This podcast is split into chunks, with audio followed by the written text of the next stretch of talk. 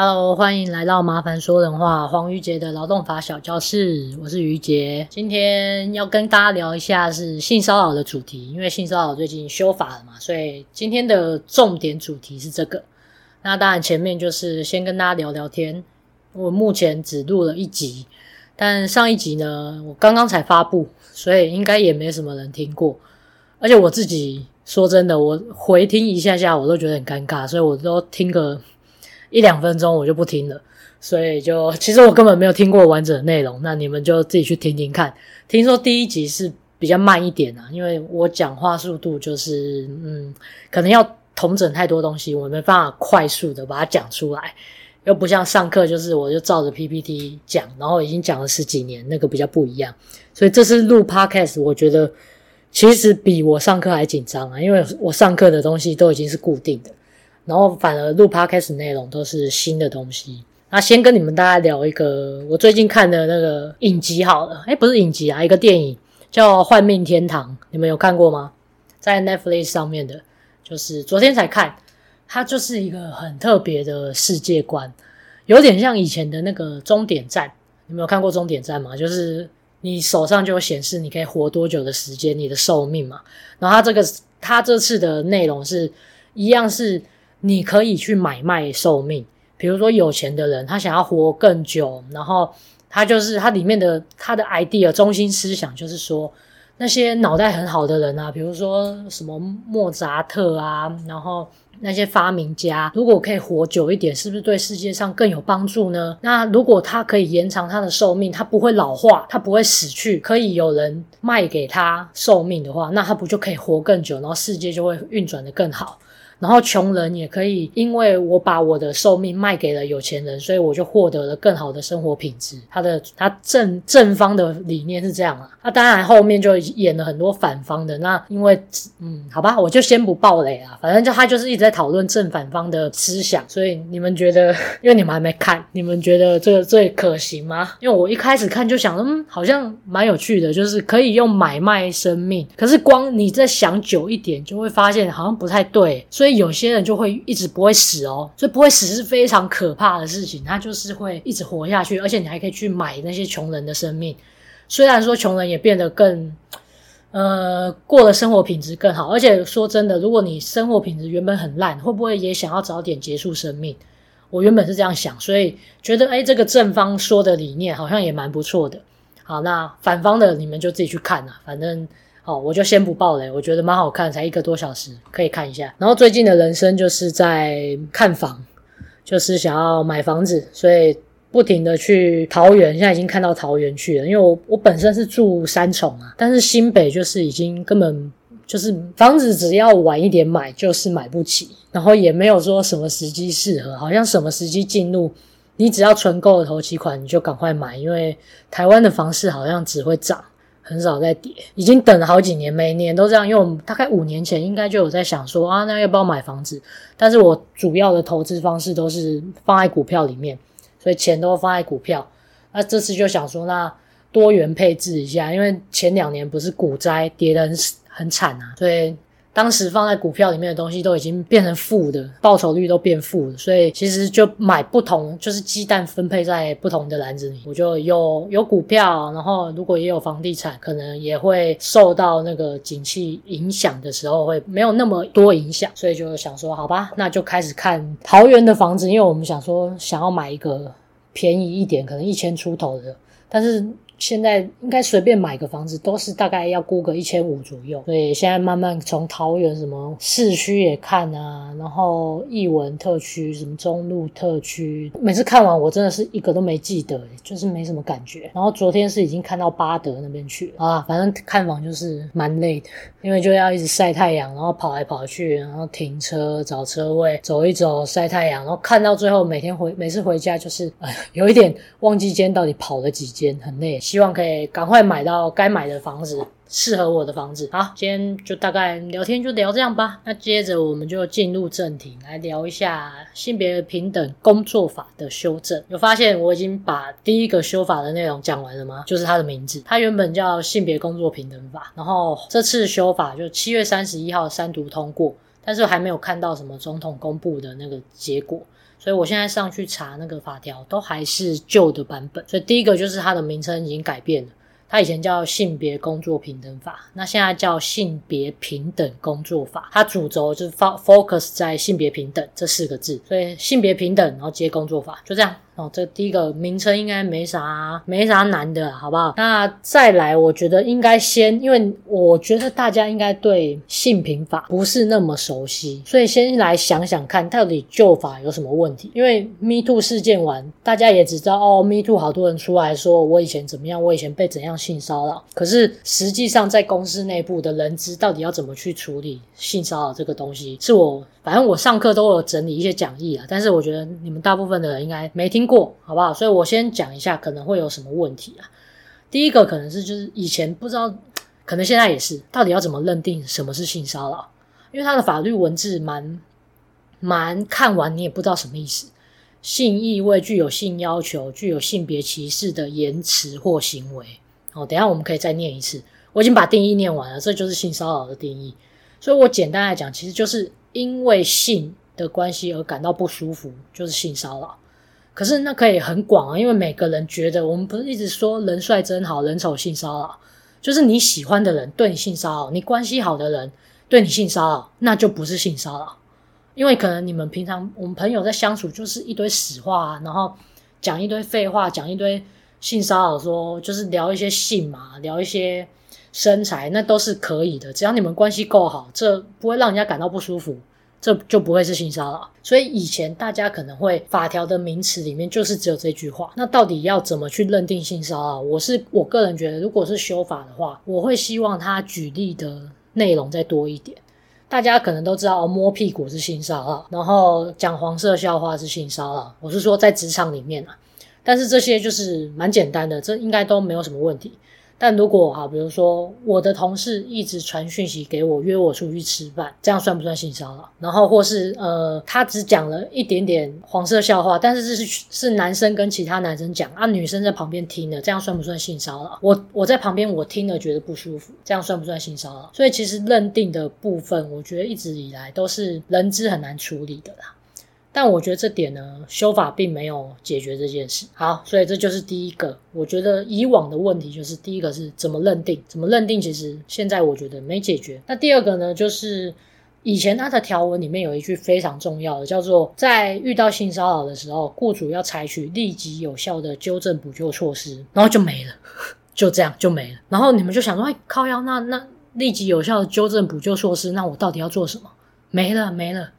所以我。说真的，虽然我以前是劳检员，劳检员也根本不会去处理性平法，因为在比如说像以台北市来说啊，台北市的劳就是劳动局的区分，它就是劳检员就是查劳基法那些，比如说你加班费没给啊，特休没给啊，薪水被欠啊，哦，劳检员就是处理劳基法是主要的。那另外一个单位就是就业安全科，它才它才是处理性别工作平等法的。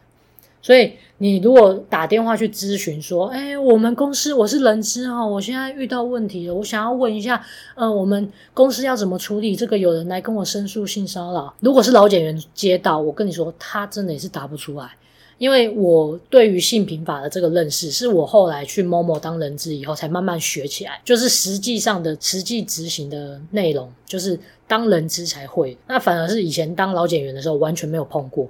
因为我刚才讲，就是负责的科室其实是就业安全科，根本不是我们以前老检员的劳动条件科，它科别不一样啊，反正就是那不是他的工作范围就是了。所以就是在看完什么是立即有效的纠正纠正补救措施，就是人资没办法处理啊。所以我当初后来去当人资以后，也是一直看一些各个呃学说写的内容，还有地方政府有写一些什么性骚扰的实务会诊，就是去去看一些那种学说讲的内容，然后跟我自己实务处理的经验，才把它统整成哦，我我上课以后就告诉我的学生说你要怎么做。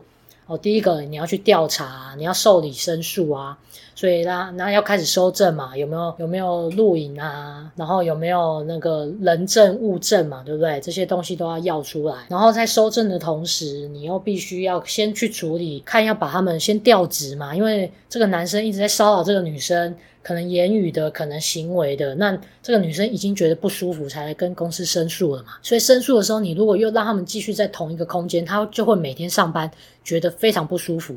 所以这就是有敌意式的工作环境，对于女生来讲会非常不舒服。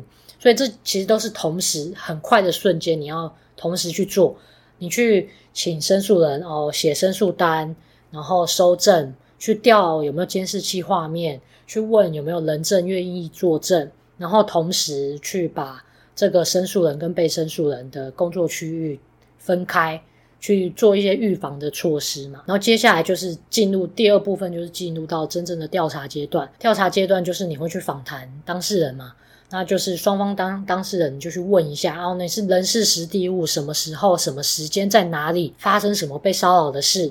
通常就是先问先问女生嘛，先问申诉人。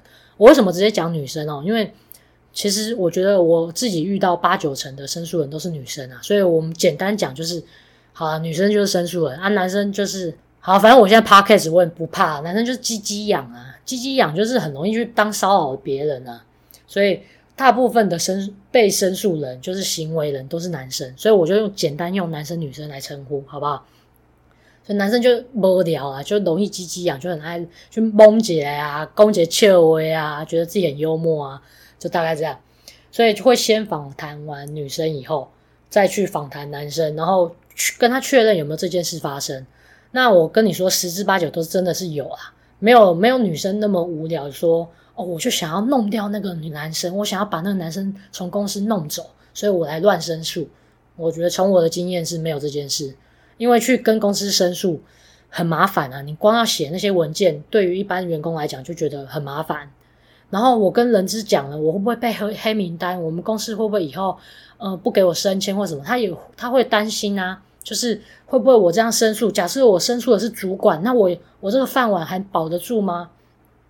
所以我觉得，如果是在担心说申诉的人会不会是造假这件事啊，就别担心了，好不好？通常我觉得女生。会跨跨出那一步，哦，提起勇气来跟公司申诉，都是真的。没有我我我自己的经验里面，没有遇过什么假的假的内容，没有说那种故意要把男生弄走，然后去造假一个事实，说哦那个男生性骚扰我的申诉，没有这种东西。好，所以就开始调查嘛，访谈啊，然后你要召开委员会啊。所以这个刚刚回到第一题，怎么认定，其实就是。回到那个委员会里面，大家的主观的感觉不一样嘛，所以委员会为什么要那么多人？就是让大家一起来讨论嘛，讨论一下说，哦，如果从这个他的经验来看，他已经到职多久了？然后他们平常关系是怎么样啊？那这个男生平常是只会对。这个 A 女做这样的行为，还是他对 A、B、C、D、E 女都会做这样的行为？他只是自己不小心手去回到人家的腰，回到人家的胸部，还是他是故意弄的？他就要从他，就是你要调查的方式，可能是要。去参考他们的相处经验、相处方式，还有这个男生会不会对其他人做这些事等等的，所以整个委员会会很多人一起来判断。所以我在上课常常都说，怎么认定，我觉得反而不是重点。对于公司来说，我觉得是把法定的流程跑完才是重点。法定的流程跟你说几天前要做什么事，你有没有书面受理申诉？你有没有在呃受理过程中有没有呃你有没有自己记录？有没有录音啊这些东西？然后你有没有书面回复？双方当事人认定的结果，然后几天内可以让他们申复，反正那个那个那个范本里面都有写，哈，性骚扰的申诉范本里面都有写，但是就是看各公司有没有去读过，因为有读过的话，你流程照跑，基本上公司就比较不容易被员工去申诉，因为员工会去申诉，就是就是会觉得说，哎，怎么我我今天都已经。提起勇气来跟公司申诉的，结果你们根本没处理，或是你们怎么处理的那么烂？就是老板把我把我跟那个申诉我的、跟那个性骚扰我的人叫进办公室，然后就就这样聊一聊就结束了。怎么可以这样处理？我我根本不想要再见到他，你怎么可以直接让我们双方当事人会会面？反正就是有一些不该做的事，比如说有没有人要回避，然后要避免双方当事人在接触。等等的这些东西，我就不一一列举了，好不好？这些东西反而是我觉得公司比较重要的，就是结论就是呢，以往来说，我觉得程序是大于怎么认定哦。你公司程序有做好的话，我觉得比较不用担心说，诶，那会不会我们觉得不是性骚扰，那这样公司也会被告？是有可能被告，但至少你程序都做好了。而且你也你流程都跑出来说啊，我们是比如说十个人，十个委员投票啊，就真的过半以上都认为这不算是性骚扰。好啊，那我觉得那至少你们有开会过嘛？那你们也听过双方当事人去委员会跟你们陈述整个故事，陈述他的感觉，因为它里面有很重要的一句话，就是要给予双方当事人充分陈述意见的时间啊。所以你们要听他们说故事，不是只有听女生说故事哦。男生现在被告性骚扰，那你也要听男生说故事。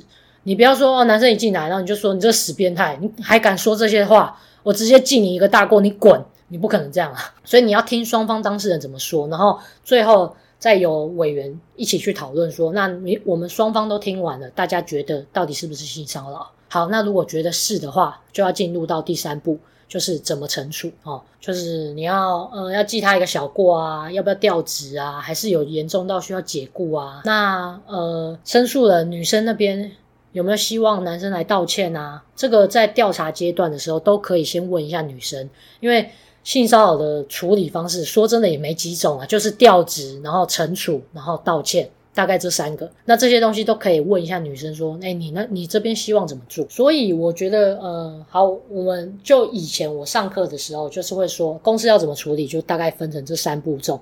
哦，第一个就是受理申诉嘛，然后那个收证嘛，然后第二个就是处理的同时你要调职嘛，然后再来第三个你要访谈双方当事人去收证，问当事人的状况，最后就是你要开调查委员会，然后给予惩处。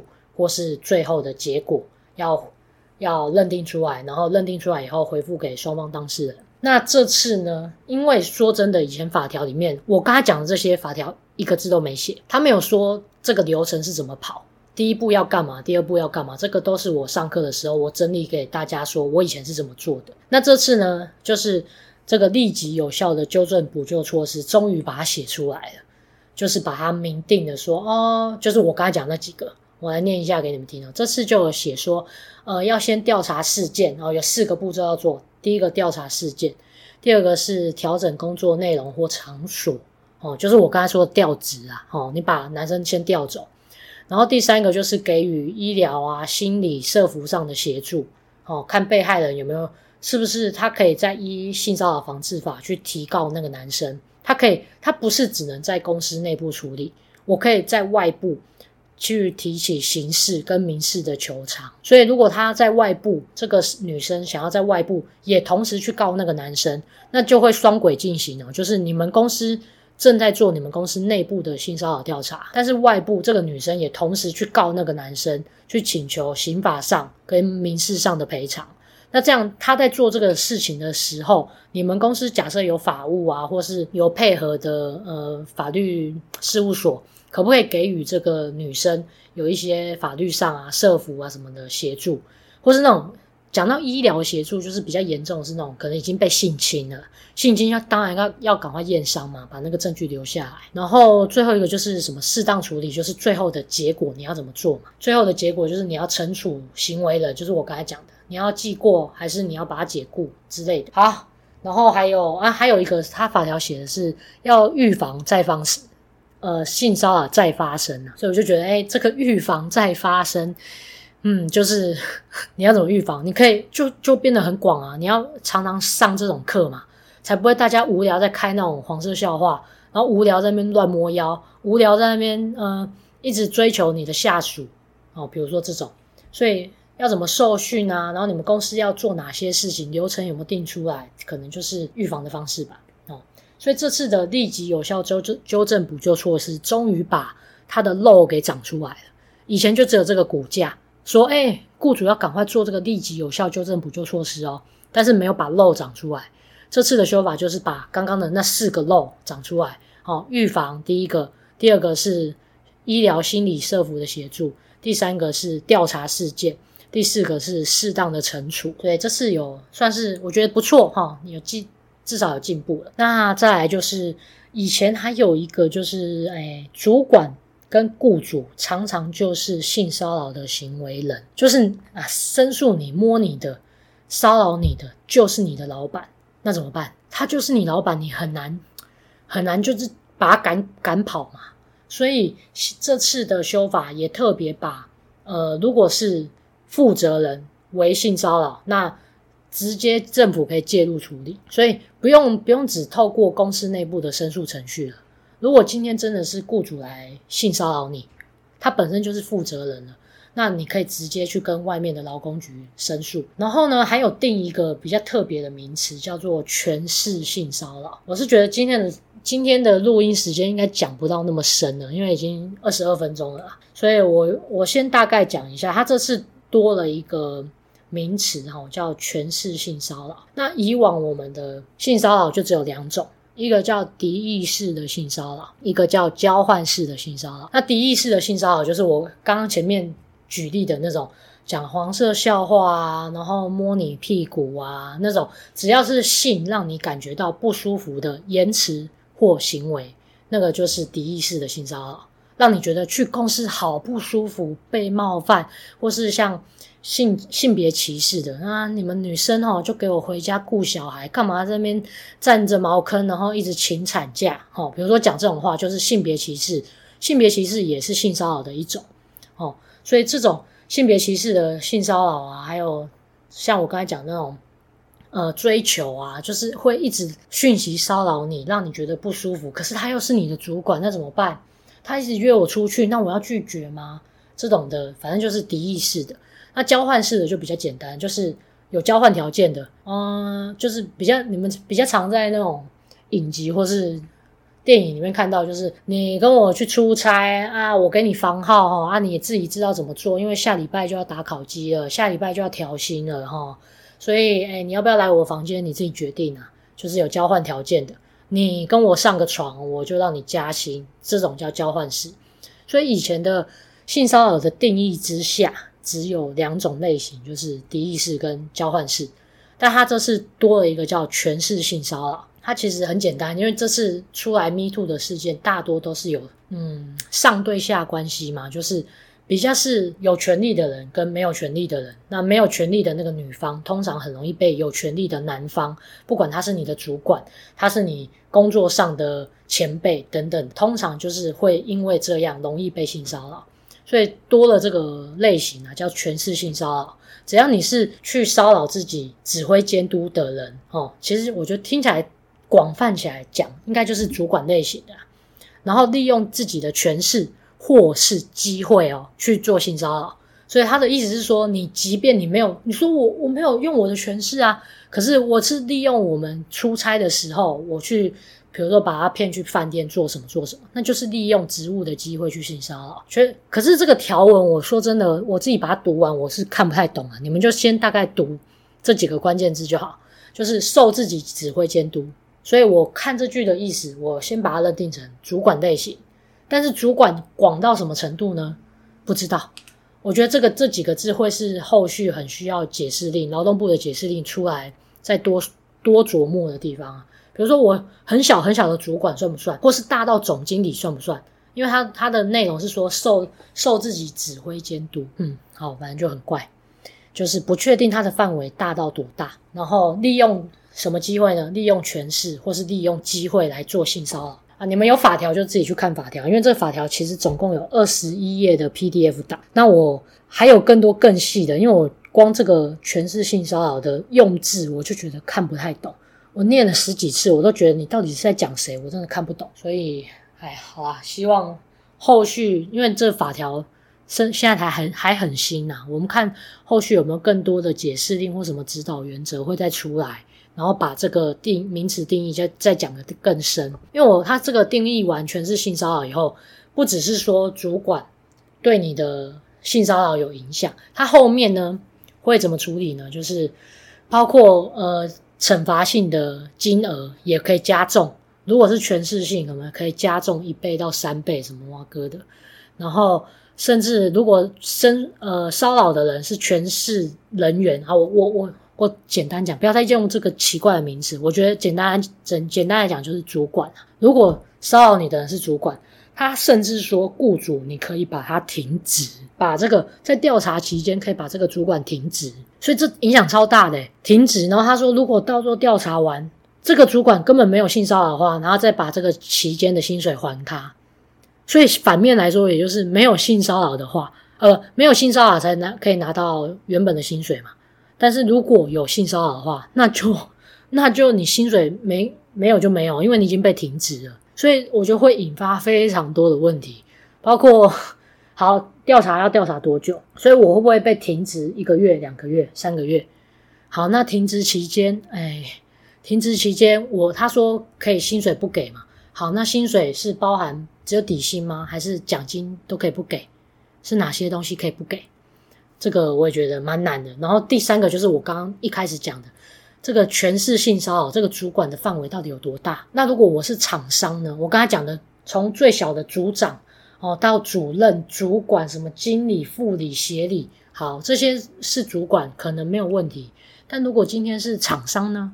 厂商，但是他是虽然是厂商，但是他算是我的上级，我还是要听厂商的话，我要听客户的话。那这样算不算权势性？他有没有受？我有没有受到他的指挥监督？我觉得这个光人别的定义可能就很难很难去讨论啊，因为后面你影响这个人很深嘛，你会可以把他停职，薪水又可以不给人家，然后人家女生去跟男生请求的那个损害赔偿金额，甚至可以什么一倍到三倍，你光这个人的身份就可以引发后续那么多问题了，所以这个人要怎么定义，我觉得非常严重。好。